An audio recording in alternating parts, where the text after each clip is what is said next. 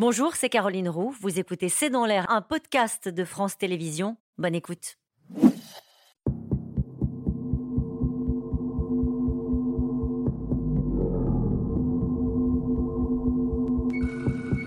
Notre monde est marqué par d'incessantes menaces balistiques. Et le champ de bataille a drastiquement changé. il y a un deuxième impact, il y a un deuxième impact sur le général. Manœuvre de désengagement. Il y avait des essais de drones, comme on n'avait jamais vu. C'était le chaos. Cela ressemble à un film catastrophe. En réalité, ces images proviennent de l'armée française. Elles ont été imaginées pour elle par une équipe de chercheurs et d'auteurs de science-fiction, la Red Team. Ce qu'on nous demandait, c'était de proposer des expériences de pensée disruptives auxquelles l'armée française n'a pas envie de penser en réalité. Je pense que c'est ça qu'ils cherchaient, c'était de mettre l'armée et ses composantes en difficulté. Sa mission, inventer les pires scénarios pour anticiper les coups de l'adversaire. Ça, c'est déjà bientôt là, on s'y prépare pas assez vite, il faut changer de braquet pour ne pas rater une rupture stratégique. Ce qu'on produit ne va pas nécessairement se réaliser, mais par contre, ce sont des scénarios plausibles.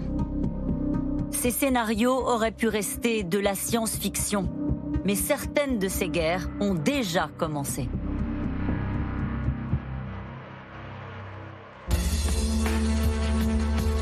La guerre d'Ukraine, c'est un événement considérable du point de vue militaire, euh, du point de vue de la manière, de la façon dont on fait la guerre. Est-ce que c'est la matrice des guerres de l'avenir? Ça, on n'en sait rien. Mener une guerre de haute intensité sur le sol européen, ça, c'est totalement bouleversant, c'est totalement nouveau et ça rebat toutes les cartes. Au fil des mois, la guerre dévoile ses nouvelles armes, de nouvelles technologies. Ça, c'est fait maison. Et les nouvelles lignes de front. Les choses les plus précieuses sont surveillées systématiquement. On est dans une bataille du temps aujourd'hui. La guerre en Ukraine, c'est pas une guerre terrestre. C'est pas une guerre aérienne et c'est pas une guerre navale. C'est tout ça à la fois. La guerre du futur, elle sera dans l'espace? Elle sera aussi dans l'espace. Et si l'Ukraine était une première étape vers un conflit mondial? Depuis plusieurs années, il y a des euh, puissances qu'on estimait moyennes qui euh, ne cessent d'investir dans leurs forces armées et qui affichent des comportements finalement très décomplexés. En l'espace de 20 ans, la Chine elle est devenue une des principales puissances militaires. Le monde, il a toujours été extrêmement dangereux. Ce qui change, ce sont les équilibres stratégiques. Sur Terre, dans les airs, dans l'espace et au fond des mers, les armées avancent leurs pions. Est-ce que le retour à une guerre navale est aujourd'hui de la science-fiction? Ça peut arriver demain. Je pense que l'objectif des Chinois, c'est bien d'aller vers une guerre avec Taïwan. Alors ils doivent s'attendre à souffrir. Dans un monde où chacun affûte ses armes et ses ambitions, la France est-elle prête?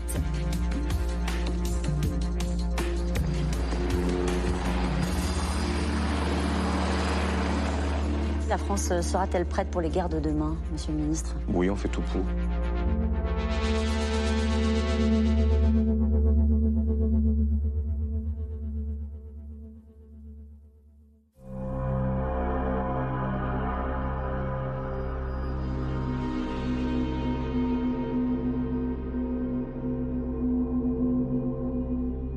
Je vois qu'il y a de plus en plus de, connectés.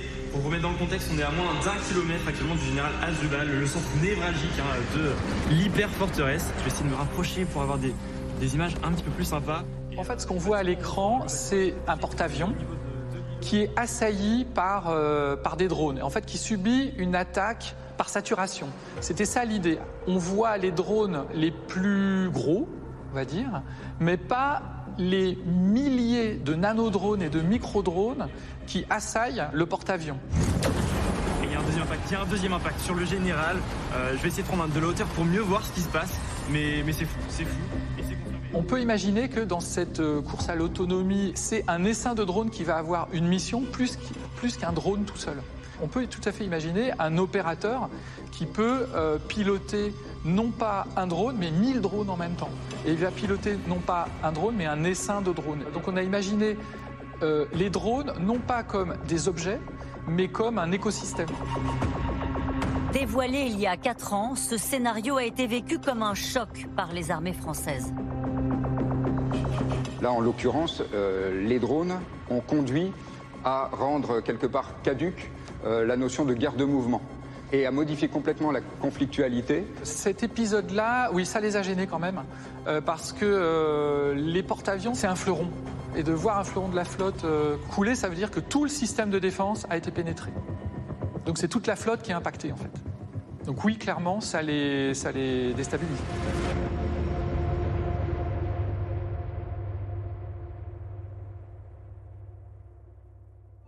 Plus d'un millier de ces joujoux ont déjà été envoyés sur la ligne de front au nom de l'armée des drones. L'armée a déjà reçu des centaines de ces bébés, des drones Mavic, des drones Matrix, des drones Kamikaze, de puissants hélicoptères d'attaque que nous avons modifiés ou fabriqués ici en Ukraine. Plus il y aura d'oiseaux dans le ciel, plus les combats seront couronnés de succès. Depuis le 24 février 2022, jour de l'invasion russe, l'Ukraine est devenue le laboratoire de la guerre moderne et les drones, les stars du champ de bataille. Une série d'explosions a eu lieu ce matin à Moscou, la capitale du pays terroriste. Il s'agissait d'une attaque de drones et des explosions ont été entendues dans différents quartiers. À l'initiative de son ministre de la Transformation digitale, Mikhailo Fedorov, l'Ukraine dispose même officiellement de son armée de drones, composée de pilotes amateurs, de soldats chevronnés d'ingénieurs et de bricoleurs. La guerre en Ukraine, elle marque vraiment un tournant euh, dans l'usage des drones. C'est-à-dire que là, on atteint euh, un usage à échelle industrielle. Les Ukrainiens affirment utiliser 10 000 drones par mois. Pourquoi le drone a autant d'importance? C'est parce que quel que soit son rôle, que ce soit de la surveillance, de l'espionnage, de la frappe, le drone aujourd'hui permet d'apprendre le champ de bataille beaucoup plus vite qu'on ne le faisait auparavant.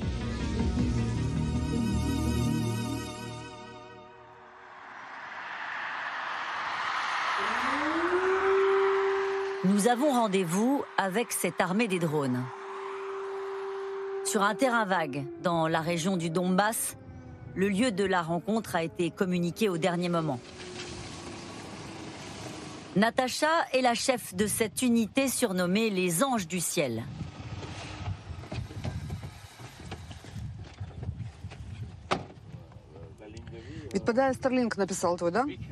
Les Russes ont plusieurs fois tenté de l'éliminer. Incroyable destin que celui de cette productrice de télévision qui, au lendemain de l'invasion, va convertir ses caméramans au pilotage des drones.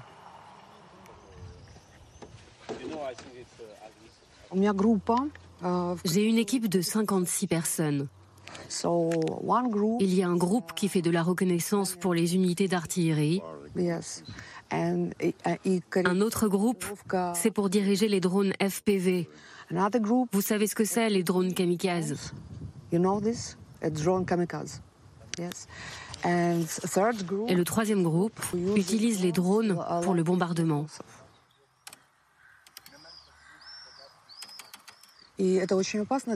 C'est très dangereux pour la vie de nos pilotes.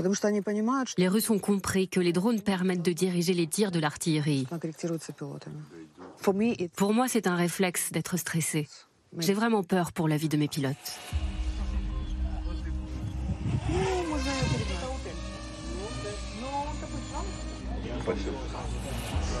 Ça, c'est du fait maison. Sur ce drone, on va y accrocher une bombe les drones, c'est un peu la star, entre guillemets, euh, du, conflit en Ukraine. C'est euh, un peu de la, guerre low cost, mais très efficace, puisque euh, ces drones permettent de reconnaître le terrain sans risquer la vie de ses propres soldats. Allez, allez, suivez-moi. C'est votre dernière livraison? Oui, on vient de recevoir ce drone pour la vision nocturne. L'ambiance est plus tendue que d'habitude, car quelques jours auparavant, Natacha a perdu deux de ses pilotes, tués dans un bombardement russe. Là, c'est le drone de deux de mes pilotes qui sont morts. Là, on a écrit leur nom. C'était nos meilleurs pilotes. À l'intérieur, un atelier improvisé où les machines habituellement vendues dans le commerce sont modifiées pour être envoyées à la guerre. Ça n'est pas facile, il faut faire attention. Vous faisiez quoi avant la guerre? J'étais monteur pour le cinéma. Ce soir, c'est Vassili qui va assurer la mission. Mais d'abord, il doit identifier son poste d'observation. Direction la route cabossée de Bakhmut, la cité martyre du Donbass. Il faut rouler vite pour que l'artillerie ne puisse pas nous localiser.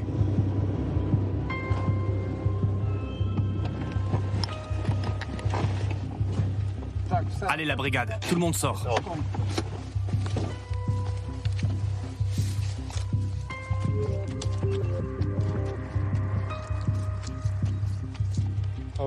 Combien de kilomètres Deux kilomètres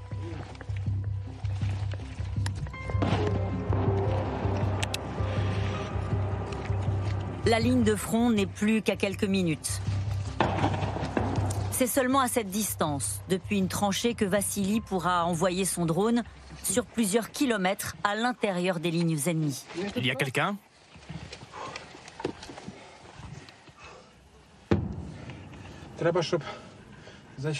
C'est ici, depuis ce trou, qu'on va opérer ce soir pour la mission. C'est vrai qu'on parle de nouvelles technologies tout le temps dans cette guerre. Mais on n'a rien inventé de mieux qu'une tranchée pour se protéger des bombardements russes.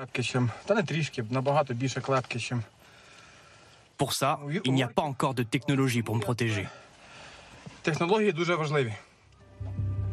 La guerre en Ukraine est une illustration parfaite de la complexité de la guerre au XXIe siècle. Ça vient valider les hypothèses de ceux qui pariaient sur les nouvelles technologies comme indispensables aux guerres de demain, et en même temps, ça ne vient pas du tout invalider ceux qui pensaient que la guerre c'est la guerre et que ce sera toujours euh, soldat contre soldat, tranchée, euh, tranchée face à tranchée, front contre front.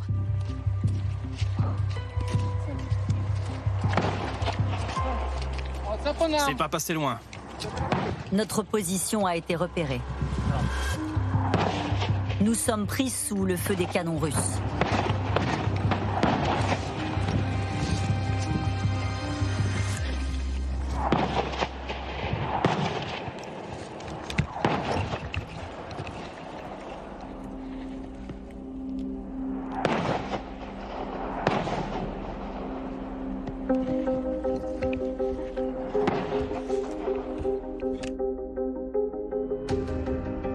Même, Vassili sera au rendez-vous, comme prévu, depuis son poste d'observation.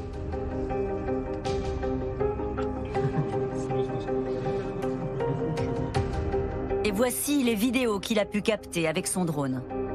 On observe distinctement des soldats russes postés dans leurs fortifications.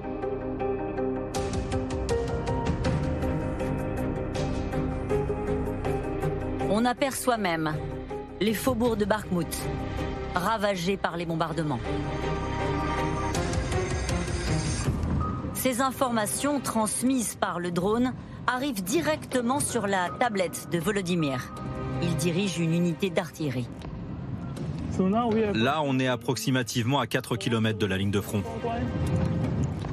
L'armée russe vient tout juste de frapper cette maison.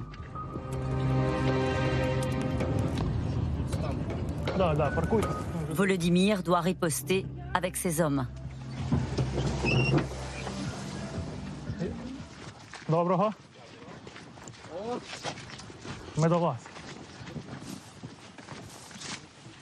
Leur arme, ce mortier de 120 mm fourni par la France. Les munitions, elles, sont au compte-gouttes. C'est seulement leur quatrième tir de la journée.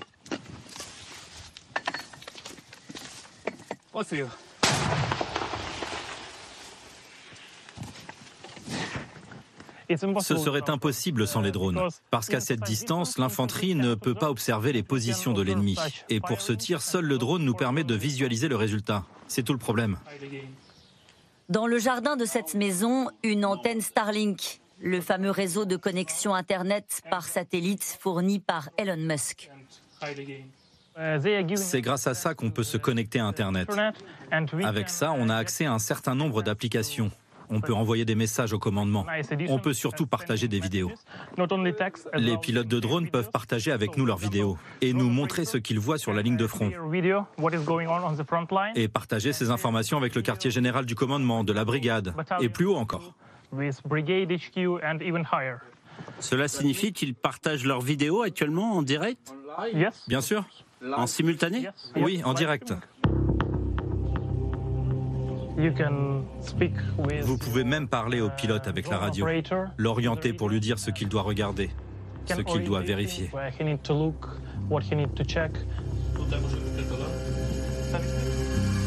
L'usage de Starlink leur a permis de rétablir des communications sécurisées et ils l'utilisent encore aujourd'hui. Une compagnie privée comme Starlink, enfin, son aide à l'Ukraine a été remarquable, mais pèse toujours cette menace hein, avec le privé euh, que euh, le service peut s'arrêter du jour au lendemain.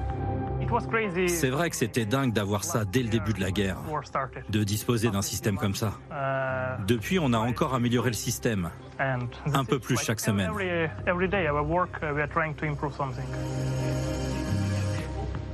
La guerre d'Ukraine, c'est une hybridation entre des choses très anciennes et des choses très modernes. C'est Verdun avec un téléphone portable.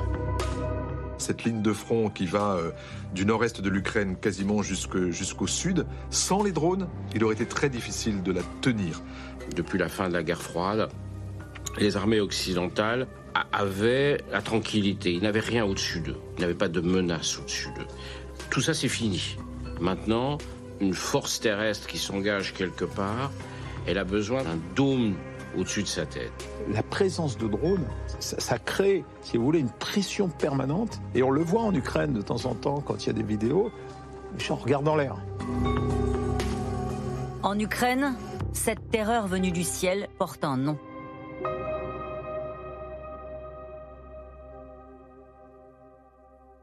Gloire à l'Ukraine. Voilà un drone kamikaze. Skiba, ou l'histoire d'un jeune cheminot devenu avec la guerre l'un des premiers Ukrainiens à bricoler les drones pour les transformer en bombardiers ou en avions kamikazes.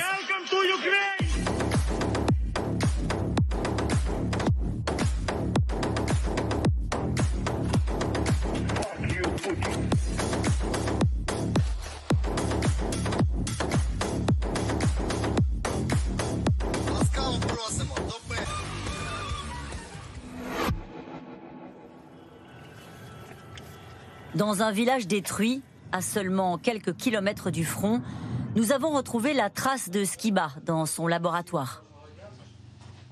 C'est notre laboratoire. C'est notre base arrière. C'est ici qu'on fait notre recherche et développement et qu'on modernise certaines choses. Au départ, on n'avait rien. On avait un ou deux drones au début. Puis tout s'est accumulé, modernisé. Et on a développé tout ça. Ce sont des drones kamikazes. Vous avez des cibles, vous volez et vous les détruisez. L'intérêt du drone, c'est qu'il est peu coûteux.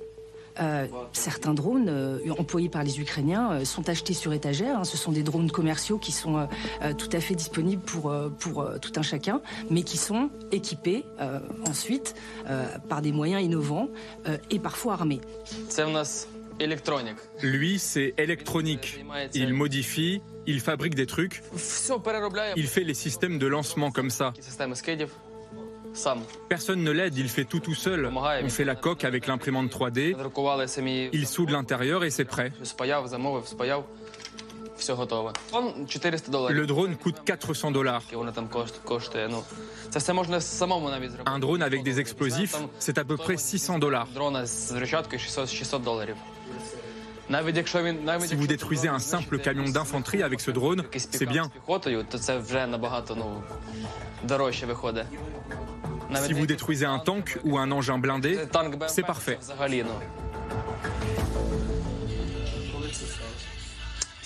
C'était il y a deux mois, peut-être trois. Je ne me rappelle pas précisément.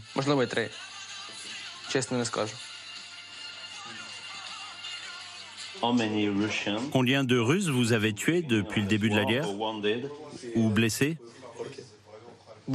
Beaucoup. Je ne peux pas le dire précisément, mais beaucoup. Skiba veut rester discret, mais ses victimes se compteraient par centaines. Cette guerre sera gagnée par la technologie. C'est une évidence depuis le début de la guerre. Le drone, c'est à la fois la guerre du riche et la guerre du pauvre. C'est la guerre du pauvre parce que euh, les petits drones, ça ne coûte rien, donc on peut les produire et les utiliser en très grand nombre. Et c'est aussi la guerre du riche parce que des drones très perfectionnés qui sont guidés ensemble par euh, centaines, peut-être un jour par milliers, c'est quelque chose qui n'est accessible aujourd'hui qu'à un tout petit nombre d'États. L'exemple ukrainien inspire depuis plusieurs mois les plus grandes firmes d'armement en matière de drones. Comme en Israël, où l'un des industriels du pays a partagé cette démonstration, qui préfigure ce que sera le combat dans quelques années. Des systèmes robotisés, autonomes, capables de réfléchir seuls grâce à l'intelligence artificielle. Bientôt, peut-être, sans la main de l'homme aux commandes. Toute la question, c'est le contrôle final. Qui a le contrôle final? Parce que quand même, il s'agit de donner la mort euh, en face. Et donc, il faut que ça reste une décision humaine. Dans le cas français, par exemple, on avait pendant très longtemps refusé d'armer euh, des drones et donc d'investir dans ce type d'équipement en considérant que ça n'était pas éthique, que ça n'était pas responsable et que on ne voulait pas aller euh, dans ce, dans ce domaine. La guerre en Ukraine a profondément changé la vision des choses puisqu'on s'aperçoit que l'ennemi peut utiliser ce type d'équipement et que face à un ennemi direct, on ne peut pas s'en passer.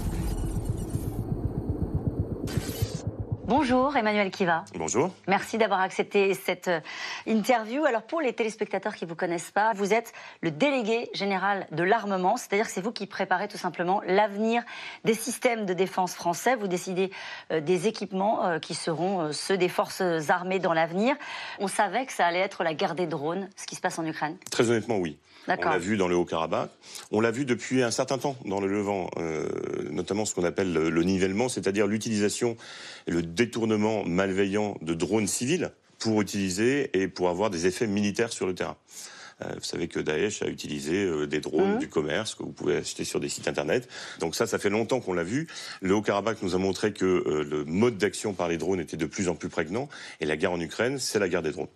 Euh, longtemps, la France n'a pas investi dans l'utilisation euh, de ces drones militaires. D'ailleurs, vous avez vous-même reconnu qu'on avait euh, pris du retard en la matière. Pourquoi est-ce qu'on n'a pas pris ce virage-là au moment où il fallait le prendre? On n'y croyait pas? Je pense qu'il y avait une, erreur de, collective d'appréciation de l'importance de cette rupture technologique qui est aujourd'hui véritablement devenue une rupture géostratégique dans l'art de la guerre. Ça veut dire quoi, une rupture géostratégique dans l'art de la guerre? Ça veut dire que plus on prend d'avance sur ces sujets-là, plus on prend d'avance sur ces, sur ses adversaires. Je voudrais vous montrer une petite vidéo. Voilà, je vous laisse appuyer. Absolument. Euh, allez-y. with AI technologies that allows navigation to building, scanning the building to identify openings, scanning and mapping. J'imagine que vous savez de quoi il s'agit. Vous avez compris, ce sont tout simplement des systèmes de drones autonomes qui sont capables euh, d'identifier leurs cibles avec de l'intelligence artificielle. Ça existe déjà, ça Ça, ça existe déjà, absolument. Mais vous avez vu peut-être dans la vidéo qu'il y a toujours un contrôle humain dans la boucle. Pour l'instant Ah, pour l'instant, euh, aujourd'hui, dans les règles que euh, la France se fixe, on a des lignes rouges. Et parmi ces lignes rouges, on a cette euh, nécessité d'avoir un opérateur humain dans la boucle et qui assigne une mission à une machine et faire en sorte que cette machine ne puisse ni modifier sa mission, ni se fixer elle-même une mission. C'est ça qu'on appelle la permanence de la responsabilité du commandement. Euh, la France développe des systèmes similaires?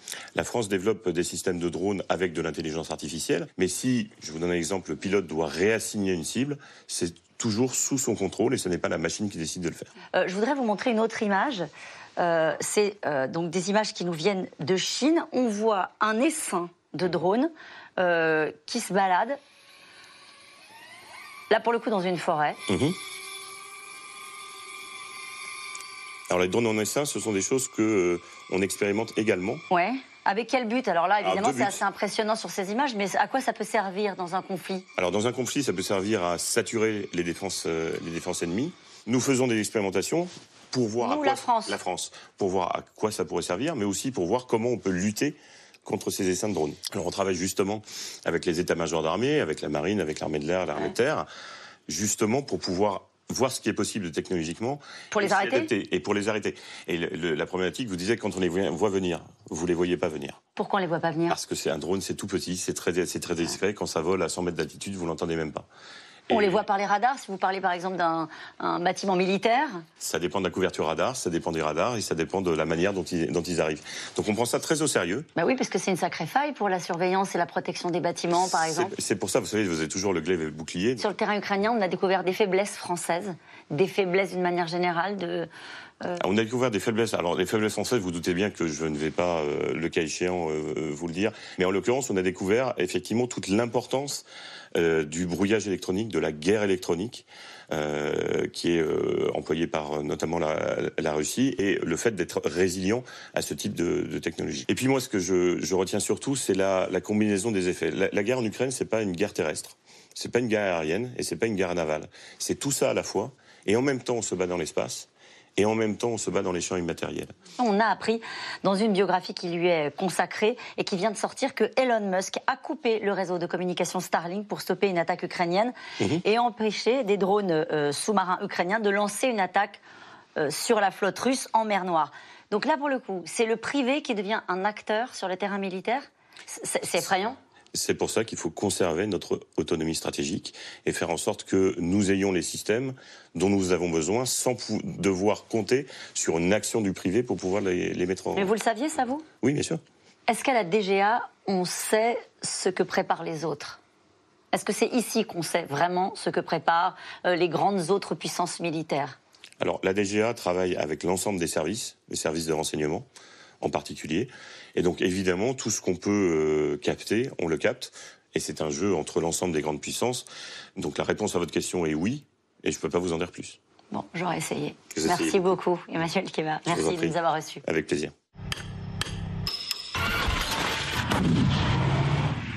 L'armée française a-t-elle pris du retard sur ses adversaires? Est-elle prête pour faire face aux nouvelles formes de guerre? 20 ans d'économie forcée ont mis le doute sur ses capacités. La guerre en Ukraine a fait l'effet d'un électrochoc. Elle a provoqué finalement une espèce de réveil stratégique des Européens. Si on engageait l'armée française dans une guerre comme celle d'Ukraine, l'armée française tiendrait un front de 80 km. Le front ukrainien, il fait plus de 1000 km. Donc ça dit quelque chose des capacités.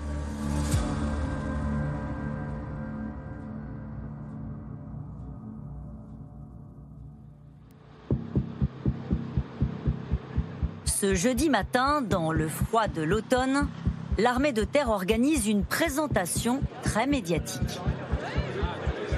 L'occasion de tenter de faire taire les critiques. La présentation dynamique à laquelle vous allez assister depuis la tribune s'articulera autour de trois tableaux qui auront la particularité de se dérouler au même moment mais sur des théâtres d'opérations différents. L'armée expose ici ses nouveaux équipements, notamment ses drones et ses engins blindés.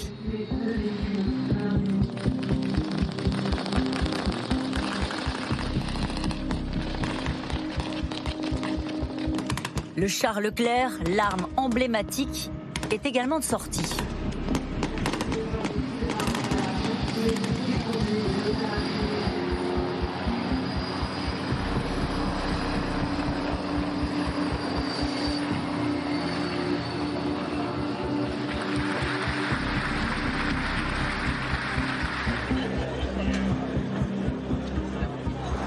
Face aux polémiques, le général Schill, chef d'état-major de l'armée de terre, est à la manœuvre. Si l'armée française était déployée dans un engagement majeur de haute intensité comme en Ukraine, elle pourrait tenir un front de 80 km, pas plus. On parle de chiffres qui font peur. Alors, je, pense que cette question, je ne veux pas critiquer frontalement euh, ceux qui ont écrit ça, je pense que cette question, pour moi, elle n'a pas beaucoup de sens sur le plan stratégique déjà. L'armée de terre française, n'ayez pas de doute, partira mener les combats qui sont euh, nécessaires avec les moyens qu'elle a aujourd'hui. Ces moyens, ils sont moins bien que ceux qu'on aimerait avoir dans quelques années parce qu'il y a une modernisation cours. Oui, mais nous partirons avec ces moyens. Merci beaucoup. Merci. à tous. Il faut rappeler que l'armée française, depuis 30 ans, elle est taillée sur mesure pour faire du contre-terrorisme. Depuis, on a complètement changé le logiciel. Et, donc effectivement, les armées doivent s'adapter, mais cette transformation est violente. Une guerre qu'on n'avait pas vraiment vu venir, d'une intensité telle, d'une longueur telle euh, qu'elle remet en cause tous les schémas euh, préétablis, nécessitait de s'entraîner différemment. Jamais l'armée française, depuis la fin de la guerre froide, n'avait organisé sur son sol un exercice militaire de cette ampleur. Nom de code de l'opération, Orion. Au programme, quatre mois d'entraînement à la guerre, dite de haute intensité. Aviation, marine nationale, véhicules blindés et espace. Les branches des armées françaises sont mobilisées. Et en cette fin avril, pour l'affrontement final contre un ennemi imaginaire, 12 000 hommes ont été déployés sur le terrain.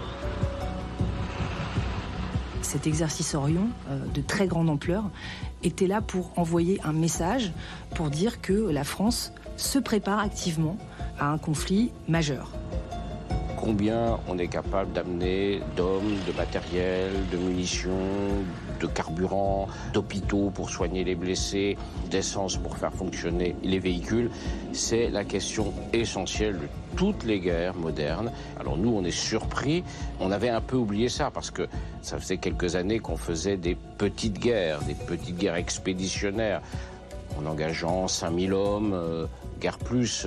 Et là, tout d'un coup, on voit quelque chose de beaucoup plus massif se mettre en place. Et qui dit masse, dit logistique. Et on constate qu'on n'était pas formaté pour ça. Pour la première fois, surtout depuis 30 ans, les militaires opèrent au milieu des habitations.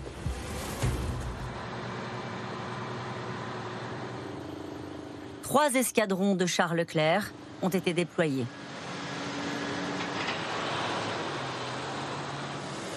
Le lieutenant Adrien commande l'un d'eux. Mon point de station, il est À 35 ans, l'officier a déjà connu plusieurs opérations extérieures, au Sahel, au Liban, et des entraînements dans le désert des Émirats arabes unis.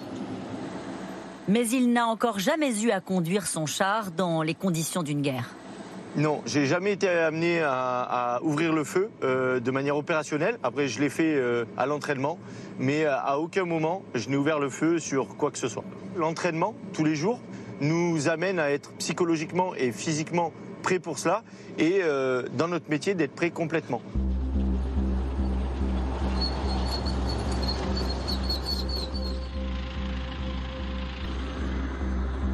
Si les tirs sont réalisés avec des logiciels de simulation, la chasse au milieu des bois, elle, est bien réelle. Ça bouge là Non, c'est un VAB, c'est un VAB, moteur. À 10 au contact. Allez, pilote, allez, allez, on voit, on voit, on voit, on voit. Ah, tu passes le bosquet à droite.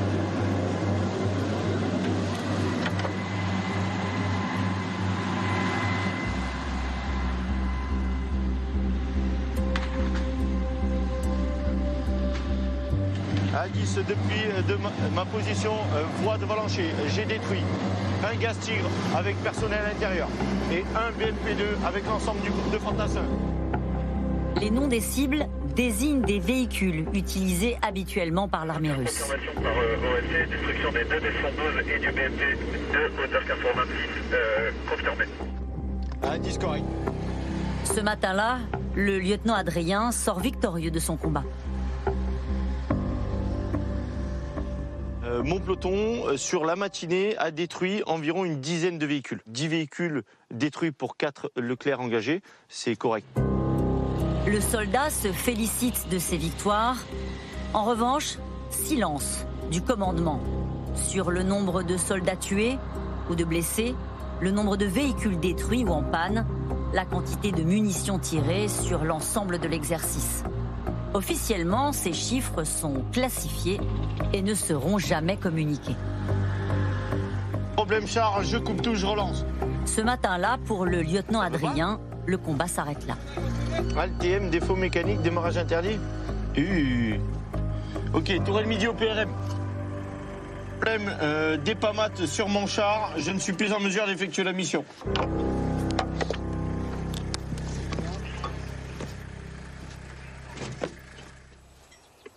C'est le deuxième char de l'escadron à tomber en panne. Non, ça fait partie de l'exercice. Ah, ça fait, ça fait partie pleinement de l'exercice, comme ça fait partie de la, de la guerre euh, aujourd'hui, de tomber euh, soit en panne, soit d'être touché, et, de, et du coup, bah, on applique les mesures qu'on a à faire. Euh, j'ai mon élément de protection qui est venu au plus près et qui peut faire mon relais radio, et puis, et puis voilà. Tout exercice est bon à prendre, tout entraînement est bon à prendre.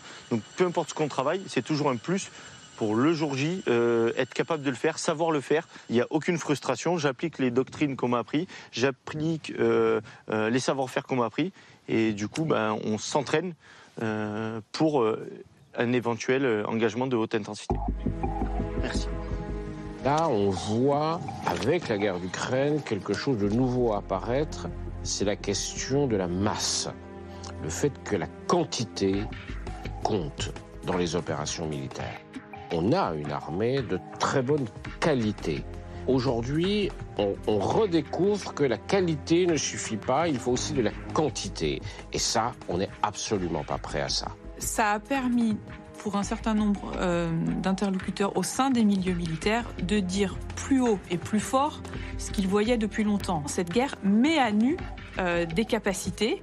Ce qui était un secret bien gardé, qui était que nous avions euh, une armée échantillonnaire, le grand public d'un coup a pu le voir alors qu'avant ça restait en coulisses dans les milieux concernés. Le général Bernard Barrera fut l'un de ceux qui tira la sonnette d'alarme dès 2017. À l'époque, il est major général de l'armée de terre et il s'inquiète du manque d'entraînement des équipages de véhicules blindés.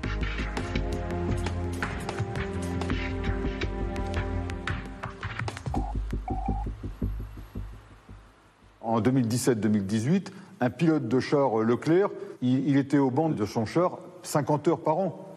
Un pilote de char euh, avait quatre fois moins d'heures qu'un pilote de Rafale, de Mirage ou d'hélicoptère. Quatre fois moins d'heures. Donc on a, fixé des normes euh, à partir d'un constat qui était, catastrophique. Idéalement, il aurait fallu placer les véhicules pratiquement à 200 heures. Idéalement, parce qu'avec 200 heures, là, vous faites euh, plusieurs semaines de terrain, vous pouvez aller euh, faire des manœuvres, vous pouvez vous entraîner au niveau du section, la peloton, de la... Mais non. Financièrement... Mais financièrement, c'était intenable. C'était intenable. Faute de budget, le général n'obtiendra pas les 200 heures d'entraînement requises pour un pilote de char. Il devra se contenter d'une norme moins ambitieuse de 106 heures. De mémoire, en 2017-18, on devait avoir 400-500 millions d'euros. En mettant ces normes, on a déjà fixé une barre qui pratiquement montait de 500 à 900 millions d'euros. À ce jour, aucune de ces normes n'a jamais été atteinte. Lorsque vous avez les hélicoptères qu'il faut, les hommes qu'il faut, les armes qu'il faut pour pouvoir vous battre sur le terrain, mais que les appareils sont en panne pour certains et que vous n'avez pas autant de munitions pour les armes légères ou pour les armes lourdes, à ce moment-là, vous êtes en seuil critique. Les munitions, c'est l'autre tabou des armées françaises. La guerre en Ukraine a révélé les lourdes conséquences des choix stratégiques du passé nous avons fait du Made in France dans l'action, pas uniquement dans les se rappelle encore de cette visite du ministre de la Défense, Jean-Yves Le Drian, un jour de mars 2017, pour annoncer la création d'une filiale de munitions françaises Nous sommes en Bretagne, euh, à Pont-de-Buis, très précisément, et euh, nous sommes euh, conviés par le ministre de la Défense de l'époque, Jean-Yves Le Drian, à la signature publique d'un accord. La signature se déroule dans un contexte un peu particulier, puisque nous sommes le 17 mars et que l'échéance de l'élection présidentielle de 2017 approche. Jean-Yves Le Drian avait considéré que le pays avait probablement un intérêt à être prêt sans dépendre euh, de fournisseurs étrangers. On a un objectif. L'objectif du ministre, c'est comme diraient les anglo-saxons, as soon as possible. Mais quelques mois plus tard, le nouveau président récemment élu et sa ministre des Armées enterrent le projet. dès la rentrée suivante. Euh, ce projet euh, ne constitue plus une priorité et on, on s'en rend compte assez rapidement. Il m'apparaissait absolument incompréhensible que des membres du Conseil permanent des Nations Unies, nous soyons le seul à ne pas produire ce type de produit. Ça me paraissait tout à fait incroyable. Bien sûr, un militaire, il préfère avoir des munitions françaises qu'avoir des munitions étrangères, c'est évident. Bon, mais maintenant, quand on lui dit très bien, mais il faut les payer, et donc vous trouvez 100 ou 120 millions pour pouvoir financer euh, cette filière, très bien, mais je suis obligé de me couper un bras. Déjà que mes chars Leclerc font que 50 heures par, euh, par, par an, il aurait fallu qu'ils descendent à 35 heures. Le choix, il était là. Ça nous est arrivé d'être à court de munitions relativement rapidement, en particulier dans les Balkans, presque en Libye un peu moins déjà, on avait réussi à reconstituer un peu les stocks. C'est toujours très limite. hein. On ne peut pas être tributaire en permanence de- des autres. Et c'est vrai que cette question d'autonomie stratégique, elle touche de plein fouet euh, les capacités militaires, euh, la capacité d'entretenir l'outil et de le mettre en œuvre euh, le jour J dans les meilleures conditions. Bonjour Monsieur le Ministre. Bonjour. Merci de nous accueillir à l'hôtel de Brienne devant, c'est pas rien, le bureau du général. Devant et dans son bureau, Ouais. qu'il a occupé par deux fois. La première fois en 1939, lorsqu'il a été l'éphémère sous-secrétaire d'État à la guerre, et surtout euh, dès la fin août 1944, lorsqu'il décide d'y rétablir l'État et la République jusqu'en janvier 46. Euh, Monsieur le ministre, je suis venu avec un cadeau. Euh, c'est pas exactement mon cadeau, c'est un cadeau de la 108e brigade d'assaut alpine euh, ukrainienne. Vous, vous savez sans doute ce que c'est. Euh, c'est une boîte d'obus de mortier. Mm. Ils vous ont écrit un message euh, dessus, alors c'est en ukrainien. Euh, ils vous disent merci, merci à Emmanuel Macron, merci à la France. Mais ils réclament davantage de munitions. Si vous pouviez leur répondre là, par notre intermédiaire, la vérité c'est qu'on ne peut pas leur en donner d'autres. Bon, déjà, c'est assez émouvant parce qu'il faut bien voir que tout ça, c'est pas théorique et c'est évidemment très, très pratique et qu'au passage, pour nos téléspectateurs, ça fait partie des premières armes qu'on a données tout de suite parce qu'on est vraiment dans la, dans la défense de la ligne de front la, la plus évidente. Oui, on est dans un moment difficile aussi sur euh, l'aide à l'Ukraine, tout simplement parce que euh, nous faut tenir dans la durée. On voit bien que ça va durer. Bon.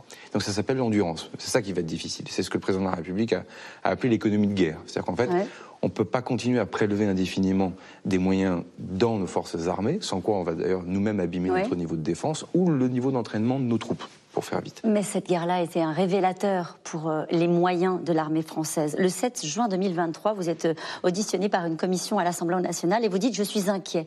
Parce que si on n'arrive pas à le faire pour l'Ukraine, aujourd'hui, je ne vois pas pourquoi on arriverait à le faire pour la France demain. Bien sûr. C'est-à-dire qu'à ce moment-là, vous, vous êtes arrivé il n'y a pas si longtemps, vous découvrez qu'en fait, on les a pas, les munitions. Alors en fait, je me permets d'être précis sur deux points. Mhm. Un, déjà beaucoup de sottises ont circulé, comme quoi l'armée française pourrait tenir seulement 15 jours. Oui, c'est faux.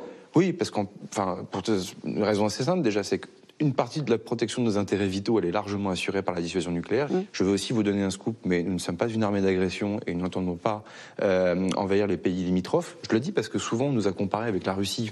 Euh, c'est Ouais. complètement sidérant. En revanche, notre vraie difficulté, c'est quand on intervient chez les autres. Voilà. Vous avez un pays allié qui est déstabilisé, vous mettez des troupes euh, dans un schéma durci, et là on se dit, mais combien de temps on peut tenir? C'est la Mais véritable oui, parce que vous question. dites on n'est pas une armée d'agression, mais est-ce qu'on peut se défendre? C'est ça qu'ont entendu Oui, les Français. on peut se défendre. Parce qu'on a la dissuasion nucléaire, le reste mais, ne compte pas. Non, on a aussi des capacités conventionnelles. Ce que font les marins au quotidien pour protéger nos eaux territoriales, Mm. la lutte contre la pêche illégale, les dénis d'accès dans les routes maritimes qui intéressent notre commerce, à Suez, à Hormuz, Babel-Mandel, en Méditerranée, tout ça fonctionne. Mais la réalité, c'est que à la question de l'inquiétude que j'ai témoignée devant les Oui. parlementaires, c'est de dire mais si on devait aller dans un pays qui connaît la guerre pour prêter main forte, c'est un schéma qui malheureusement peut arriver, y compris au regard de nos alliances. Combien de temps on est capable de durer en munitions? Et moi, ce que je peux vous dire, c'est qu'on a l'armée qu'il nous faut pour faire cela, les hommes, les femmes, les moyens, les soutiens, euh, le service de santé, Mmh. euh, etc. Ça sera mieux demain grâce aux 413 milliards que le président de la République a décidé.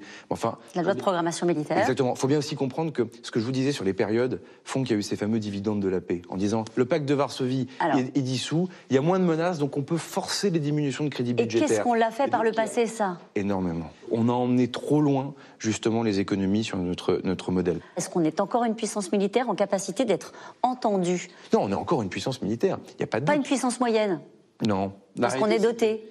Mais pas que ça. pardon de prendre cet exemple qui va vous heurter, mais, ou qui peut heurter les téléspectateurs, mais je pense qu'il faut le dire, on est encore un des rares pays à accepter d'avoir des morts dans nos rangs. Je suis désolé de vous le dire comme ça, mais quelle démocratie en Europe accepte encore d'avoir des soldats morts pour lutter contre le terrorisme au Levant? Il ne faut pas se raconter d'histoire. Penser que la guerre, elle, n'est que technologique elle ne sera plus létale, on pense à... Je ne sais pas si les soldats qui ont écrit le, le message sur euh, ce tube sont encore vivants au moment où on se parle. Et, ça, faut pas, faut que notre société, pardon d'être un peu dur, hein, mais il faut que notre société aussi s'interroge aussi encore sur la place de, du sacrifice que nos soldats euh, peuvent slash doivent faire. Et je voudrais qu'on parle maintenant de cette période qui s'ouvre pour les armées françaises. Qui est une période difficile. Difficile? Difficile, difficile pour les armées françaises ou difficile pour l'ensemble des armées des armées occidentales, des démocraties, parce qu'en fait, on va vers des champs de menaces qui sont de différentes natures. Déjà, la guerre d'hier n'est pas complètement euh, terminée, c'est le moins qu'on puisse dire, c'est ce qu'on voit en Ukraine. Puis enfin, on a de nouveaux espaces qui se militarisent. Et ça, c'est la nouveauté, ce sont les sauts technologiques qui nous imposent en fait une dimension militaire nouvelle. C'est évidemment vrai du cyber, c'est spatial. On va être la, génération de, décideurs, de journalistes, de téléspectateurs qui vont peut-être connaître un peu Star Wars. C'est-à-dire en clair, euh, d'un satellite qui jadis servait à observer ou à télécommuniquer ou à espionner, pour faire vite, bah demain on va connaître des satellites qui dans l'espace pourront détruire un autre satellite ou des capacités de destruction d'un satellite depuis la Terre. En résumé, la France sera-t-elle prête pour les guerres de demain, Monsieur le Ministre? Oui, on fait tout pour.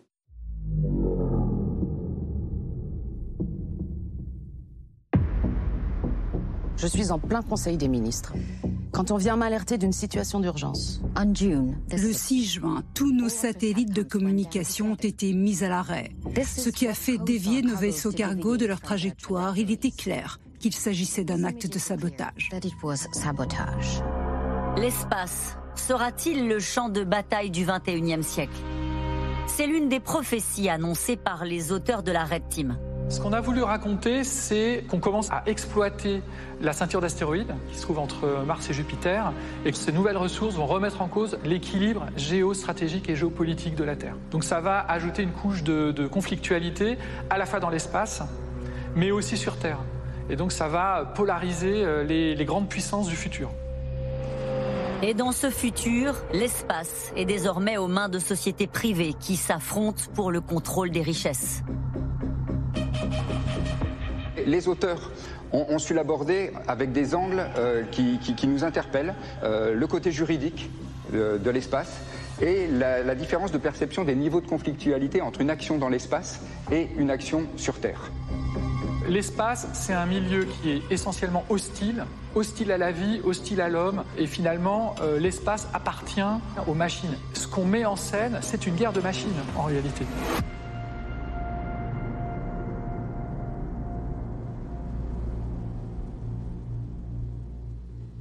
Image satellite montre un gigantesque convoi russe qui fait actuellement route vers la capitale ukrainienne, une colonne de véhicules militaires longue de 60 km. Avec la guerre en Ukraine, le public a découvert le rôle stratégique de l'espace dans les opérations militaires. Ces images satellites, longtemps un secret bien gardé des états-majors, font désormais la une des JT. L'Ukraine n'a pas de satellite. Mais l'Ukraine a des grands amis qui ont beaucoup de satellites, les Américains notamment. La présence de satellites rend en fait le, terrain plus transparent puisqu'on voit ce que l'autre est en train de préparer. Imaginons les Ukrainiens qui, suite à l'attaque cyber contre le système de satellites qu'ils utilisaient à l'époque, le système Viasat, se trouvent muets et aveugles. la guerre aurait pris un tournant différent. Depuis le début des opérations russes, les satellites ont fourni des milliers d'images. Pour les analyser, les armées font appel à l'intelligence artificielle. En France, une société appelée Preligence est passée experte en la matière. L'un de ses dirigeants, le général Grégoire de Saint-Quentin, est un ancien commandant français des opérations spéciales. Alors ça, c'est quand même des technologies très récentes. Quand j'étais euh, donc euh, commandant des opérations spéciales, on n'en disposait pas. Donc l'être humain regardait chacune des images comptait les équipements. Et, quand on parle d'être humain, en fait, on parle d'analystes, de, spécialistes, de gens qui ont mis du temps à former, parce que reconnaître un type d'hélicoptère comme ça sur une, sur une image, ça demande un coup d'œil. Là, on apprend à l'algorithme à le faire et après, il le répète euh, de façon infinie et sans jamais se fatiguer. Il y a une certaine abondance de données et d'images satellites. La vraie problématique, c'est comment aujourd'hui euh, avoir le temps de traiter et même de regarder tout ce qui nous arrive. Sachant qu'on a beaucoup d'images satellites, on peut comprendre beaucoup à condition de pouvoir traiter beaucoup. Par exemple, ce site euh, russe situé à une centaine de kilomètres de la frontière ukrainienne, euh, était à peu près vide euh, en novembre 21, donc on est là trois mois avant le début de, la guerre. Fin janvier 22, donc un mois avant le, début de l'invasion russe en Ukraine, ce site se remplit. Et on le voit très nettement. ici, vous avez des détections de blindés des détections de matériel militaire. Et si je me déplace deux semaines plus tard, à mi-février 2022, simplement euh, dix jours avant le, début des hostilités, eh bien en fait, les troupes russes ont commencé leur mouvement. Ce sont les détections qui nous disent. Vous voyez ici la, décroissance euh, du nombre de, véhicules sur l'emprise. Et enfin, une fois que euh, la guerre a commencé, eh bien, le site est tout simplement vide parce que les blindés que nous avons vus sont désormais probablement sur le front en Ukraine. Ça veut dire qu'on savait avant euh, Ça veut dire que oui, on savait avant à partir du moment où on a la photo. Euh, donc il faut surveiller, il faut mettre en surveillance un certain nombre de sites. Il faut avoir suffisamment de ce qu'on appelle dans notre jargon de capteurs. En l'occurrence, là, c'est des satellites d'observation. Mais globalement, euh, les, choses les plus précieuses sont surveillées systématiquement. Quand vous voyez qu'aujourd'hui les satellites sont tellement précis qu'ils sont capables de vous montrer ce qu'il y a sur une plaque d'immatriculation, depuis l'espace, vous avez tous les renseignements qui vous sont nécessaires. Ce n'est pas que rien n'échappe, c'est que si on le veut, rien ne peut nous échapper. Quand euh, Vladimir Poutine euh, agite le chiffon rouge du nucléaire, souvent, enfin d'ailleurs à chaque fois, les États-Unis euh, se veulent un peu rassurants en disant nous n'avons constaté aucun changement de posture, etc. Qu'est-ce qui leur permet de dire ça? C'est le renseignement d'origine satellitaire les gens qui nous surveillent, ils surveillent aussi nos bases aériennes et nos ports, bien sûr. Et l'idée aujourd'hui, c'est de savoir en permanence ce qui se passe euh, aux quatre coins du globe et le plus, le plus vite possible. On est dans une bataille du temps aujourd'hui. Pour les grandes puissances de la planète, l'espace n'est plus un monde à explorer. C'est un univers à conquérir.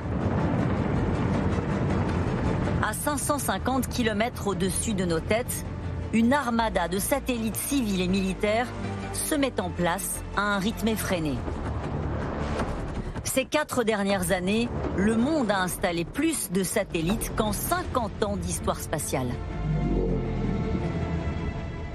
monde, euh, finalement, utilise euh, euh, les services d'un satellite sans le savoir plusieurs dizaines de fois par jour, que ce soit avec votre GPS, par votre téléphone portable, etc. C'est vrai qu'au-delà des problématiques militaires, c'est d'une importance vitale. De là-haut, vous êtes dans une position quelque part de domination en réalité. Hein. Depuis quelques années, Washington, leader incontesté de l'espace, est concurrencé par une autre nation, la Chine. Sur 179 tirs spatiaux en 2022, 75 étaient américains, 62 chinois et seulement 5 européens. Ce jeudi 15 juin 2023, au centre spatial de Kourou, l'ambiance n'est pas à la fête. Nous faisons face aujourd'hui à une situation qui n'est pas totalement celle que nous avions prévue. Nous avons eu une alerte sur un équipement pyrotechnique et les tests effectués ensuite n'ont pas été concluants. Nous avons pris la décision de stopper le lancement. La fusée Ariane 5, qui devait effectuer son dernier vol et placer en orbite le satellite militaire français Syracuse, est clouée au sol. Quant à la fusée Ariane 6 qui doit lui succéder, elle est toujours en développement. En fait, l'enjeu dans l'espace, est double. Il est à la fois d'être capable d'avoir des satellites performants en nombre suffisant, et il y a aussi la capacité de, ce qu'on appelle l'accès à l'espace, c'est-à-dire la capacité de mettre en orbite des satellites. Et ça, aujourd'hui, on ne l'a pas. Mais le PDG d'Ariane Espace est loin d'en avoir fini avec les mauvaises nouvelles. Car aucun lanceur européen n'est prêt pour prendre la relève de la fusée Ariane. Un échec qui révèle au grand public la dépendance européenne à la Russie et à sa fusée Soyouz. Pendant 20 ans, on s'est appuyé sur Soyouz, euh, dans le cadre d'une coopération avec la Russie. Et nous avions besoin de Soyouz pour déployer tous nos satellites. On a déployé l'essentiel des Galiléo avec Soyouz. En revanche, ce que nous n'avions pas anticipé, c'est que la Russie allait envahir l'Ukraine et que ce qui aurait dû s'arrêter en 2023 ou en 2024 s'est brutalement arrêté. Ça a laissé 11 missions sans lanceur. Donc pour nous, la fin de Soyouz dans ces conditions-là, c'est une épreuve. La fin de Soyouz, nous l'avions préparée, mais la guerre en Ukraine a donné à la fin de cette coopération un visage qui n'était pas du tout celui que nous aurions souhaité. On a pris un peu de retard parce qu'on avait autre chose à faire, parce que les moyens sont limités. Et puis, soit on le fait tout seul, c'est difficile, soit on le fait avec les alliés, euh, les Européens. Et euh, il faut les convaincre que c'est indispensable. Donc ça, ça rentre dans la stratégie européenne qui n'existait pas jusqu'à euh, il y a peu encore. Donc euh, c'est comme ça, des compétences, un potentiel à exploiter, mais il faut accélérer. Une fois placés en orbite, ces satellites doivent être surveillés. C'est la mission du Cosmos, le centre opérationnel de surveillance militaire des objets spatiaux. 24 heures sur 24, 7 jours sur 7. À la tête de cette unité confidentielle, le lieutenant-colonel Clément. Ces soldats surveillent 179 satellites français, dont une dizaine sont à usage militaire.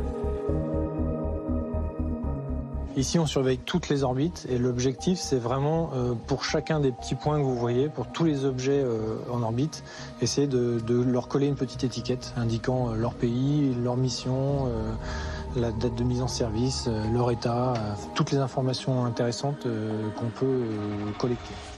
Alors cette cartographie, le premier intérêt, c'est tout d'abord de protéger nos propres moyens, voir s'il y a un risque ou une menace qui pourrait porter sur un de nos satellites militaires ou d'intérêt militaire ou national. Et puis, euh, deuxièmement, c'est aussi d'avoir euh, une cartographie des intentions de certains, euh, de mouvements de certains qui pourraient paraître anormales ou qui méritent d'être surveillés en tout cas. Très régulièrement, l'unité assiste à des tentatives d'espionnage dans l'espace, des rapprochements entre satellites. Donc en fait, qu'on observe en, bleu, c'est la, trajectoire de l'orbite d'un satellite américain. Euh, et en fait, euh, ce qu'on observe en rouge, c'est un satellite russe qui a été lancé euh, quelques mois plus tard et placé sur une orbite qui sciemment est très proche de l'orbite américaine initiale. Alors on ne peut pas parler d'affrontement frontal, mais c'est plus une démonstration de puissance, une épée de qu'on laisse planer au-dessus d'un compétiteur, on va dire.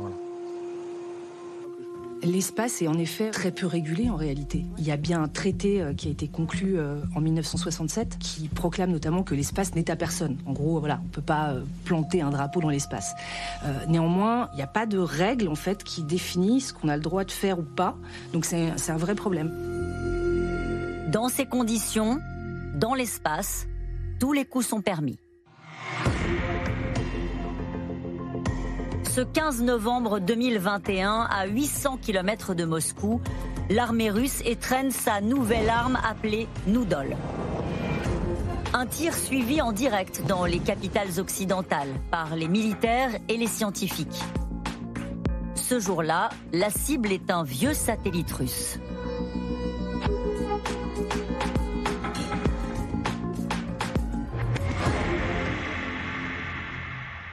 Nous savions que les Russes euh, conduisaient des essais. Donc il y avait eu déjà euh, une petite douzaine d'essais, infructueux jusqu'à présent.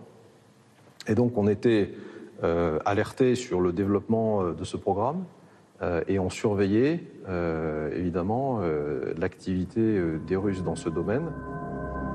Un test anti-satellite, c'est toujours source de, stress pour qui étudie la structure de l'ensemble de la population des débris spatiaux. Parce que euh, potentiellement, ça va représenter une hausse importante du nombre de débris catalogués. Ces débris engendrés par l'explosion vont semer une vague de chaos dans l'espace. Ils menacent directement les occupants de la Station spatiale internationale.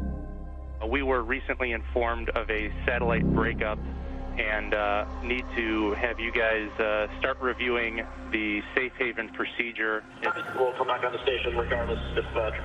La collision sera finalement évitée.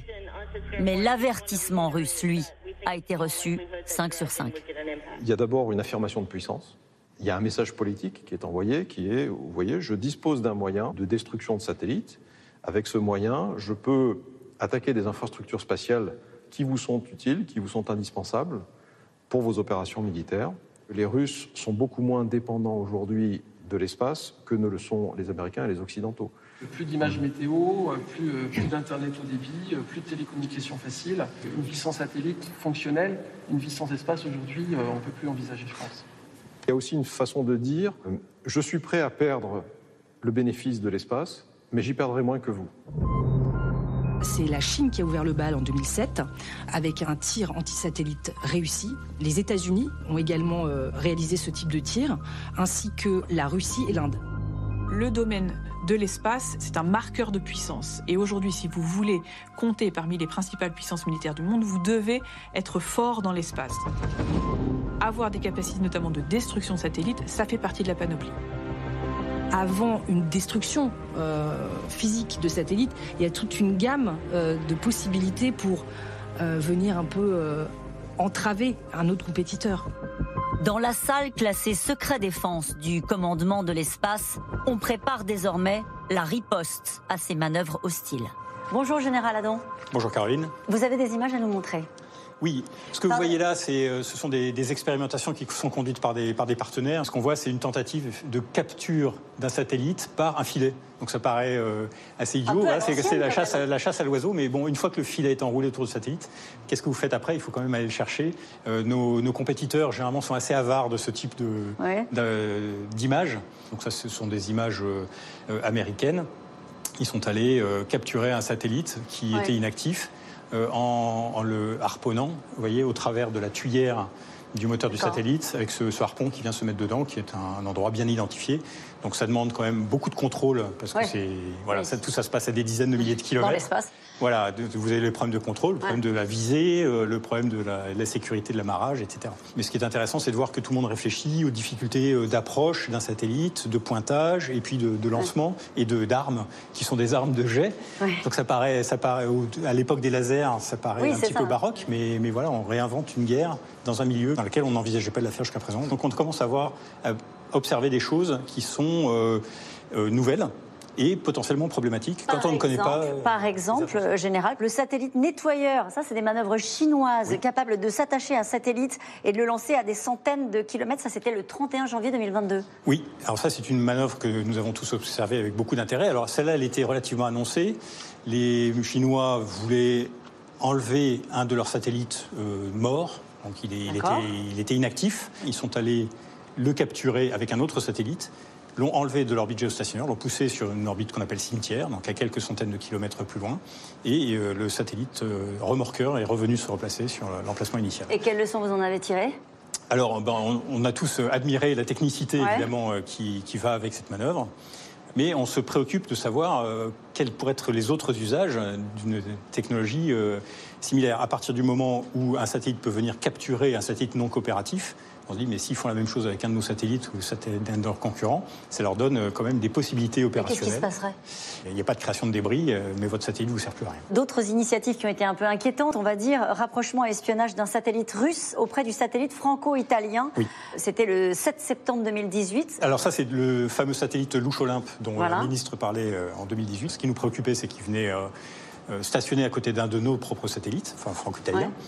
Euh, mais, il n'a pas euh, espionné que nous. On se doute que ce type de manœuvre sert surtout à se placer à côté d'un autre satellite, un satellite de communication, bah, pour écouter, euh, surveiller le trafic et essayer d'en tirer du renseignement. Et on sait ce à quoi ils ont eu accès? Euh, on, se, doute. Les, les, émissions du satellite, de toute façon, c'est des émissions radiofréquences, donc ça, forcément, c'est interceptable et écoutable. c'est crypté, hein, je vous rassure. Néanmoins, sur l'écoute du signal, vous pouvez euh, déduire euh, beaucoup de, beaucoup de choses. En tout cas, quand vous voyez un satellite militaire russe s'arrêter à côté d'un de vos satellites militaires, vous doutez bien que c'est pas tout à fait anodin.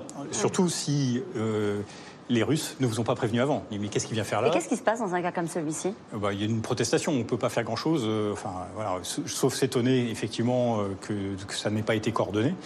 Mhm. mais la, ministre à l'époque avait qualifié la manœuvre dynamicale. Et elle l'avait révélé publiquement? Et elle avait, oui. Mais par exemple, est-ce que la France pourrait être amenée à détruire un satellite qui aurait des visées hostiles? On, on ne peut pas se l'interdire. On, est évidemment détruire un satellite, il faut savoir ce que ça veut dire. Euh, si vous voulez en faire des petits morceaux, c'est pas du tout une bonne idée. Hum. Parce que là, vous allez créer tout un tas de problèmes pour tout le monde, y compris pour vous-même, avec des débris qui vont flotter dans l'espace. Mais on ne peut pas se l'interdire. Ça peut être un dernier recours. Alors, qu'est-ce qui vous reste comme option si vous ne pouvez pas le détruire? Il reste un petit peu d'intimidation, forcément. Ben, voilà, mais le simple fait de pouvoir dire on vous a vu, on sait que c'est vous et on sait ce que vous faites et on, peut le prouver. Euh, Ça suffit à protéger les satellites les plus stratégiques? Est-ce que ça suffira? Ben, Pas forcément dans tous les cas de figure, mais, mais, on pense que ça couvrira comme une bonne partie euh, des, des difficultés qu'on pourrait avoir. C'est le scénario noir sur lequel vous travaillez, ça par exemple? Oui, ce serait un scénario catastrophique pour tout le monde, évidemment, une vraie guerre dans l'espace qui aboutirait à la destruction de, satellites. Si euh, un ennemi détruit un de vos satellites et que vous en détruisez d'autres, là c'est une catastrophe. Parce que là, vous dites c'est une catastrophe, pourquoi? Parce que c'est le blackout?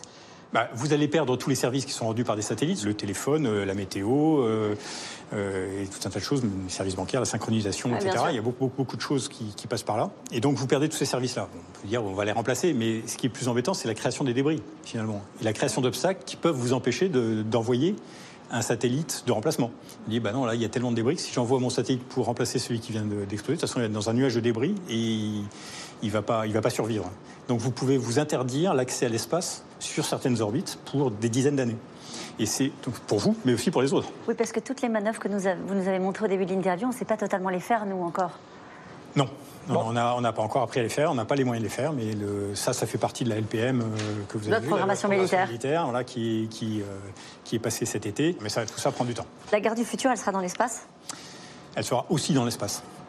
Merci, Général. Merci de nous avoir accueillis. C'est l'un des scénarios les plus anxiogènes élaborés par la Red Team.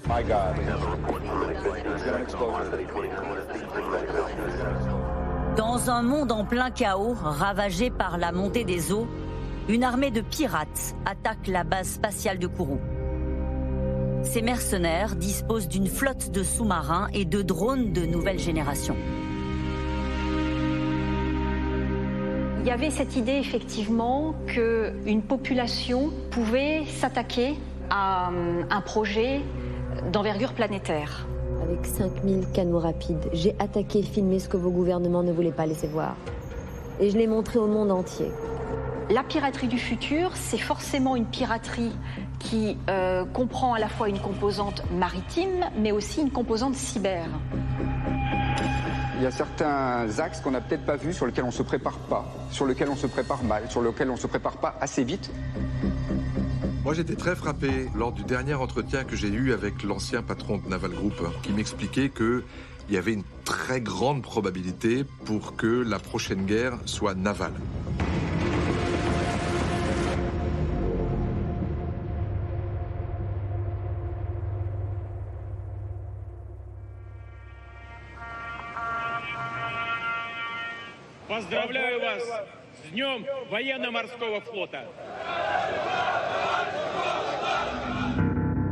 Depuis 1982 et la guerre des Malouines, le monde n'a plus connu de bataille sur les mers. Pourtant, l'idée d'une guerre navale est bien de retour.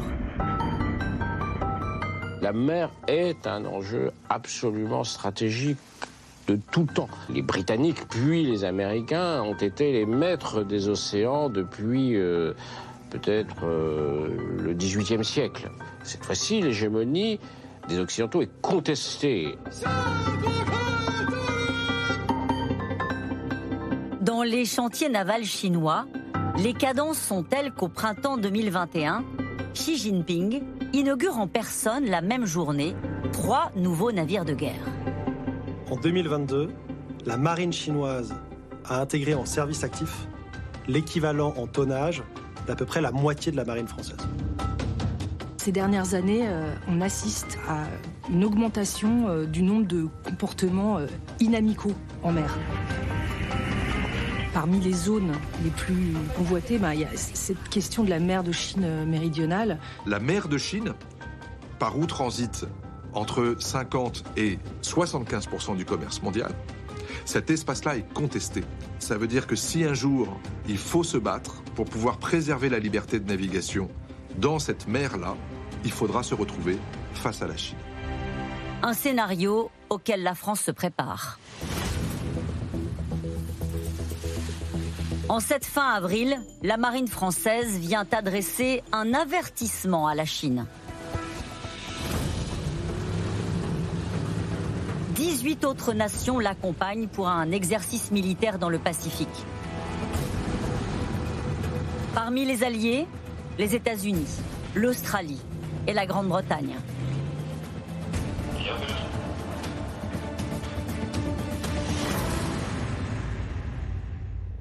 À cette occasion, la France a déployé sur place le Dixmude, l'un de ses trois porte-hélicoptères. Aux commandes de ce géant de 65 mètres de haut, le capitaine de vaisseau Emmanuel Mocard. Aujourd'hui, il y a un véritable enjeu à protéger, par exemple pour la France, notre zone économique exclusive. D'où notre présence d'ailleurs, comme je le disais tout à l'heure, dans les territoires d'outre-mer, pour s'assurer que ces zones soient pleinement surveillées, parce qu'une zone qui n'est pas surveillée est un jour pillée, et ce qui est pillé est un jour contesté. Ici, c'est bien à l'hypothèse d'une nouvelle guerre sur les mers que ces élèves officiers se préparent.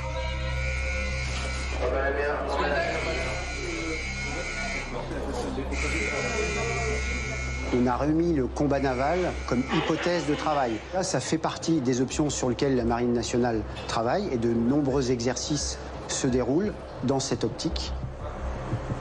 Officiellement, il ne s'agit pas d'une démonstration de force mais une partie de l'exercice affiche clairement la couleur.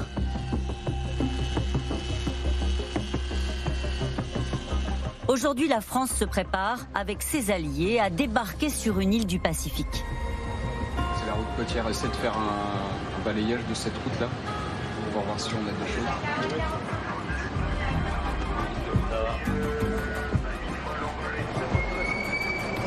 Le dernier débarquement français en temps de guerre date de la Seconde Guerre mondiale. collectif en place Alors pendant quatre jours, les soldats vont réviser les techniques de débarquement. La France reste un des rares pays qui a la capacité d'agir de manière significative très loin de son territoire métropolitain, même si nos moyens sont très loin d'être ceux euh, des Américains euh, ou des Chinois naturellement. Du point de vue de la Chine, la France n'est pas aujourd'hui une grande puissance. C'est une puissance plus importante que d'autres, notamment parce que c'est avant tout une puissance nucléaire, et par rapport aux États-Unis, voire même par rapport à la marine japonaise, la marine française n'a que très peu de capacité en Indo-Pacifique.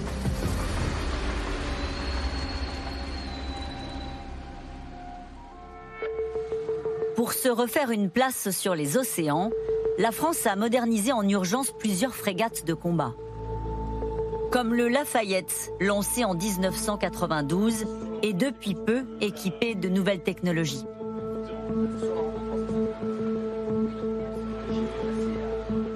Lafayette avait près de 30 ans, donc euh, bah, tous les systèmes installés à l'époque euh, devenaient obsolètes et il s'agissait de les remplacer par des systèmes plus récents. Et puis on en a profité également pour, euh, pour être, se doter de nouvelles capacités, notamment un sonar, un équipement qui nous permet de détecter, détecter des sous-marins. donc ainsi on a rajouté une nouvelle, une nouvelle compétence, une nouvelle tâche à ce, à ce, à ce bateau. torpille Torpille parti La chasse aux sous-marins c'est la nouvelle obsession. Elle a toujours existé dans le cursus des jeunes officiers, mais c'est désormais une des priorités de l'entraînement. Mes deux marins ici euh, sont chargés de mettre en œuvre nos radars euh, pour comprendre ce qui nous, environne. Donc là, euh, là, ils sont en train de chasser un sous-marin fictif. Le lendemain de notre retour, ils seront affectés sur des bateaux et certains sont responsables bah, du sonar, par exemple, d'une frégate. Donc oui, une formation très, très concrète, très pratique et qui mettront en œuvre dans quelques, dans quelques mois. le regain d'intérêt euh, pour ces équipements et même la course hein, à l'armement euh, en termes de sous-marins, il a lieu dans une zone du monde, euh, l'Indo-Pacifique, où il y a énormément de surface maritime. Et si vous voulez pouvoir vous déplacer discrètement, il n'y a pas 36 000 moyens à part le sous-marin. Les sous-marins sont l'une des armes des guerres de demain. Ce sont des armes, encore une fois, capables de faire d'abord du renseignement, ensuite de la présence et du jeu pour pouvoir se faire la chasse les uns les autres dans des domaines un peu contestés, pour se tester. Mais dans la guerre navale, les sous-marins ne sont plus les seules armes à occuper le fond des océans. Il y a quatre ans, la Chine a surpris ses adversaires en dévoilant en plein défilé militaire ses nouveaux drones sous-marins armés. Depuis, chaque nation tente de se doter de son propre modèle. Les fonds marins, on les connaît très mal en fait. Euh, ils ont en moyenne euh, de 3800 euh, mètres de profondeur et on ne connaît véritablement bien que 20% des fonds marins dans le monde. Il faut bien imaginer que l'essentiel, 99% du trafic Internet passe par des câbles et que ces câbles, ils sont en partie sous-marins. Donc il y a un enjeu de, sécurité, de protection euh, qui est absolument essentiel. La guerre en Ukraine nous a donné un exemple euh, très précis euh, des, des dangers qui pèsent en fait sur, sur les fonds marins avec euh, le sabotage euh, du, euh, du gazoduc euh, Nord Stream dont on ne sait toujours pas euh, à qui euh, il est dû. Euh, donc c'est une zone absolument euh, stratégique. Dans cette guerre technologique, un chantier naval français de la société Exail tourne à plein régime. On y fabrique ces sous-marins miniatures capables d'aller à des profondeurs que les vrais sous-marins ne peuvent pas atteindre.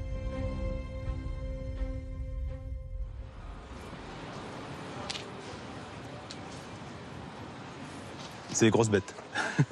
Ça fait combien de mètres de. Oh bah là, je sais pas, vous avez vu 4 mètres, là, un truc comme ça. hein. Ouais.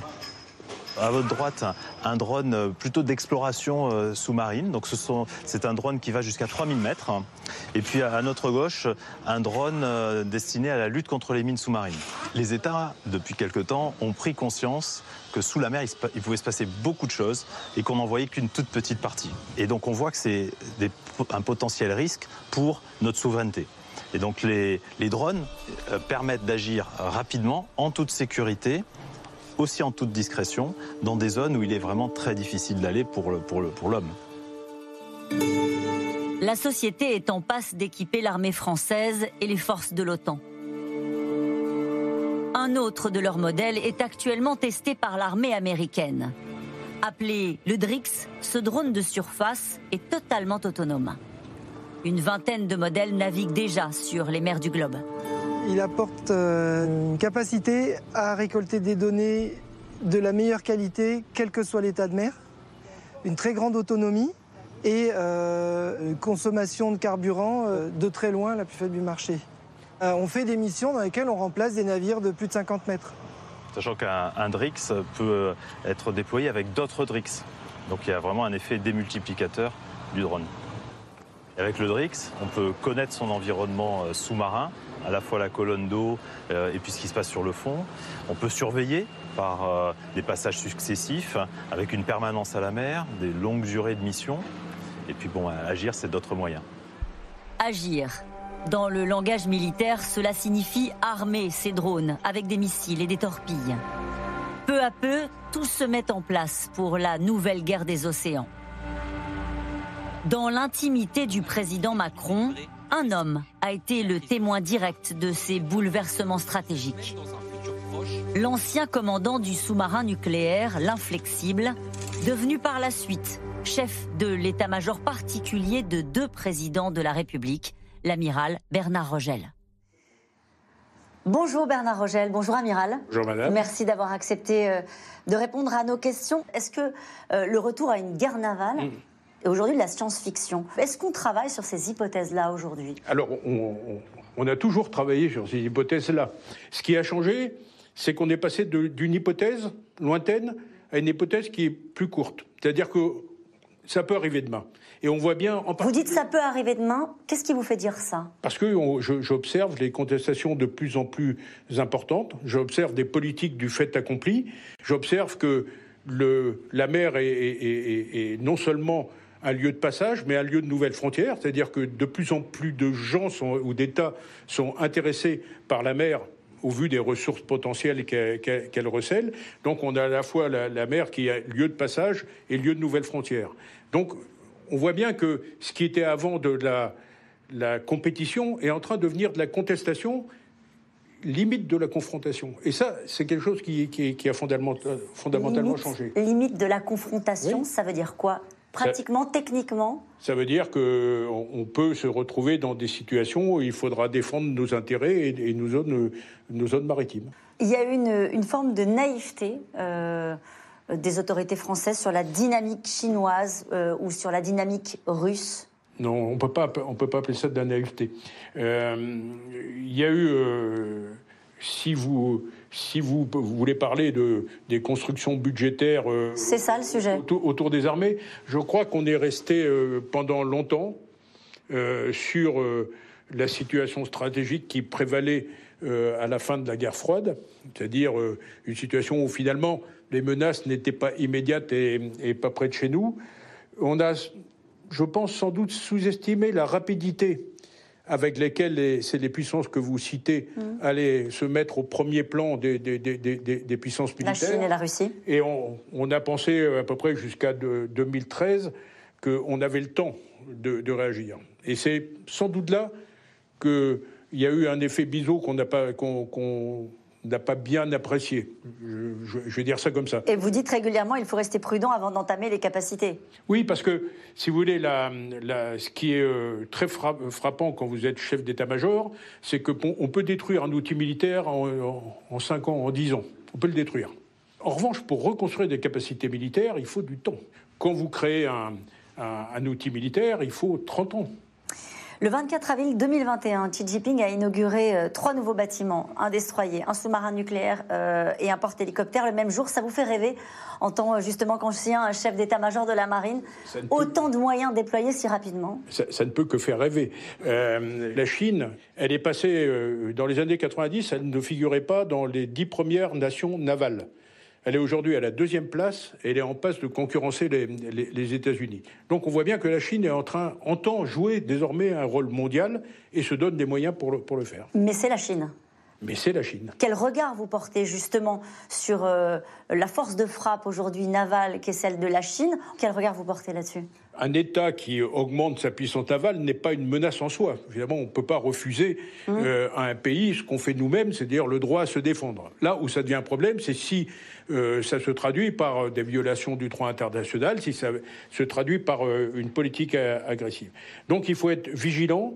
Il faut, je crois, continuer à faire la politique que, que fait la France, c'est-à-dire promouvoir le droit international et, le dialogue, je crois que c'est tout à fait important pour éviter. Et c'est là où. Vraiment? Vous pensez vraiment ce que vous dites, amiral, quand on voit ce qui s'est passé là pour le coup sur la terre avec euh, la Russie et, l'Ukraine Oui, mais. Le dialogue et le droit, euh, ça n'a pas marché. Hein. Oui, mais il ne faut pas désespérer. C'est-à-dire qu'il faut euh, être réaliste, prendre en compte ce qui se passe, c'est-à-dire ce retour des politiques de la force mais continuer à, promouvoir le droit et, le dialogue. Sinon, on va s'enfermer dans une spirale infernale où seul le rapport de force. Ça marche aussi sur Taïwan, ce discours? Ça marche partout, je crois. Oui. Ça marche partout. C'est la région du monde et c'est la zone maritime qui vous inquiète le plus aujourd'hui? La mer de Chine est sans doute l'endroit où les tensions vont s'exacerber le plus, parce que cette montée en puissance euh, extraordinaire de la Chine, elle va se frotter avec la puissance américaine et l'influence américaine. Voici ce qui pourrait être la nouvelle ligne de front de la planète. Aux abords de Taïwan, la guerre a en réalité déjà commencé. Car sur les mers, la Chine grignote régulièrement du terrain. Cette fois, avec des pirates d'un genre nouveau. La Chine, elle utilise de nouveaux acteurs qui compliquent la réponse des autres pays. C'est le cas par exemple de ce qu'on appelle la milice maritime, qui existe depuis les années 50, mais qui est mobilisée de façon totalement nouvelle depuis quelques années. Ce sont des navires lourdement durcis, de taille importante, avec des coques renforcées, qui vont sur le terrain aller occuper des zones de pêche, avec une stratégie claire, c'est d'empêcher une réponse des autres pays.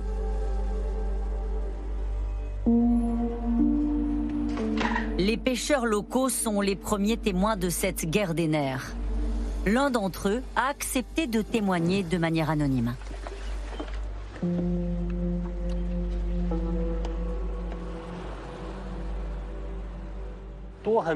Il y a beaucoup de bateaux bizarres en haute mer. Cela fait 5 ou 6 ans qu'on les voit. Une dizaine, une trentaine parfois. Ils ne rentrent même pas pour le nouvel an. Ils restent là toute l'année. Cet endroit n'est pas à eux, mais dans leur tête, je ne suis déjà qu'un passager sur leur mer.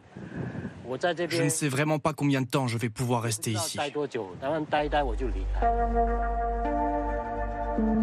Pour l'instant, Taïwan résiste en arrêtant régulièrement certains de ses bateaux. Les gardes-côtes taïwanais ont intercepté un dragueur de sable chinois opérant illégalement dans les eaux de l'archipel.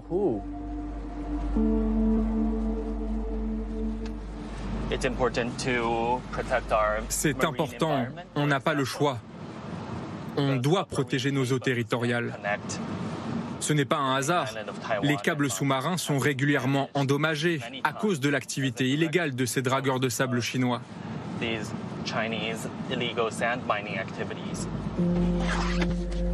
Mais chacun de ces trophées de guerre alimente la crainte d'une escalade militaire entre les deux nations. Si nous ignorons ces dragueurs de sable qui sont illégaux, alors nous permettons aux bateaux chinois de détruire notre environnement et nos infrastructures. Mais en même temps, si Taïwan répond à ces intrusions chinoises par la force militaire, alors ça donne un prétexte d'escalade à la Chine. Ce qu'on voit autour de Taïwan, c'est une volonté chinoise qui vise à démoraliser la population, à donner l'image d'une Chine surpuissante et, in fine, en cas de conflit, à s'assurer que la population taïwanaise ne soit pas résiliente. Taïwan pourrait être la grande crise de demain. Et c'est la raison pour laquelle aussi euh, la guerre en Ukraine est un test et que c'est important que les puissances euh, occidentales et que l'OTAN se soit si fortement mobilisées. Parce que si on laisse faire la Russie, ça donne un signal à la Chine que finalement, euh, elle pourrait avoir les mains libres pour faire ce qu'elle veut de Taïwan.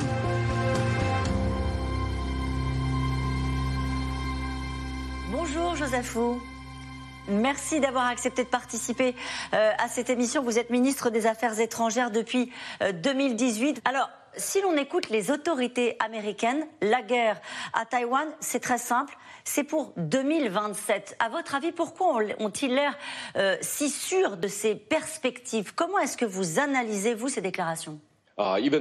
Bien que la tension ne fait que monter à cause des menaces militaires chinoises et des pressions économiques qui font partie de ce que l'on appelle la guerre hybride, notre vue d'ensemble continue d'être la même. La guerre n'est pas imminente et elle n'est pas inévitable. Les Américains disent tout l'inverse. Ils disent cette guerre, elle est prévue. Vous savez, nous travaillons en parfaite coordination avec les Américains et nos objectifs restent les mêmes. Nous devons tout faire pour éviter le déclenchement d'une guerre entre la Chine et Taïwan. Une fois dit cela, cela n'empêche pas les Américains de tout faire pour améliorer nos capacités militaires. Les États-Unis nous fournissent une aide militaire, ils nous fournissent des armes nécessaires à la défense de notre nation. Ils nous aident aussi à entraîner notre personnel militaire pour que nous soyons capables de faire face à une guerre moderne. Ça veut dire, euh, euh, Monsieur le Ministre, que vous croyez réellement euh, la Chine capable de vous attaquer, ou est-ce qu'il pourrait s'agir de manœuvres d'intimidation organisées par la propagande chinoise? C'est dur de prédire ce que les dirigeants chinois ont en tête. Dans ce domaine, le processus de décision en Chine est très vertical. Tous les pouvoirs sont concentrés dans les mains du président Xi Jinping. Dans ce cadre, nous essayons d'identifier leurs réelles motivations, leurs objectifs, à travers nos relations bilatérales. Je pense que l'objectif des Chinois, c'est bien d'aller vers une guerre avec Taïwan. Alors ils doivent s'attendre à souffrir. Vous avez déclaré euh, que l'Ukraine a été une inspiration pour beaucoup de Taïwanais dans la manière de faire face au pouvoir autoritaire. En quoi la guerre en Ukraine et l'invasion russe a été une inspiration pour vous? Les habitants de Taïwan ont pu observer les destructions et les atrocités causées par l'invasion russe contre l'Ukraine. Pour les Taïwanais, et c'est la même chose pour le gouvernement, nous pensons que cela n'aurait pas dû se produire. Aucun pays dans le monde n'a le droit d'attaquer militairement un autre pays. Il n'y a aucune excuse acceptable pour cela. Nous sommes totalement opposés à l'agression russe contre l'Ukraine. Nous condamnons la Russie, nous sommes pour des sanctions et nous apportons une aide humanitaire aux Ukrainiens. Nous avons vu comment les Ukrainiens. Ont été très courageux, déterminés en se battant contre les soldats russes. Même si sur le papier les Ukrainiens étaient considérés comme plus faibles au départ et l'armée russe très puissante, les Ukrainiens se sont montrés victorieux sur la ligne de front contre les Russes. Et leur courage, leur détermination pour défendre leur liberté et leur souveraineté est source d'inspiration pour le peuple taïwanais. Et nous l'avons dit aux Ukrainiens, si dans l'avenir nous devions faire face à l'armée chinoise, alors nous devons apprendre des Ukrainiens.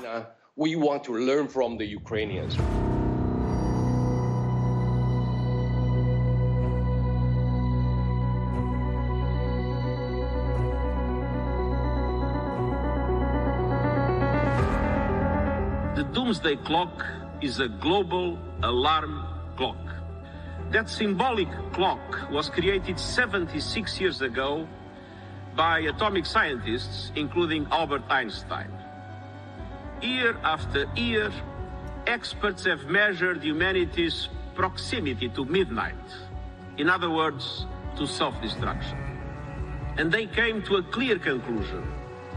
The doomsday clock is now 90 seconds for, to midnight, which means 19 seconds to total global catastrophe.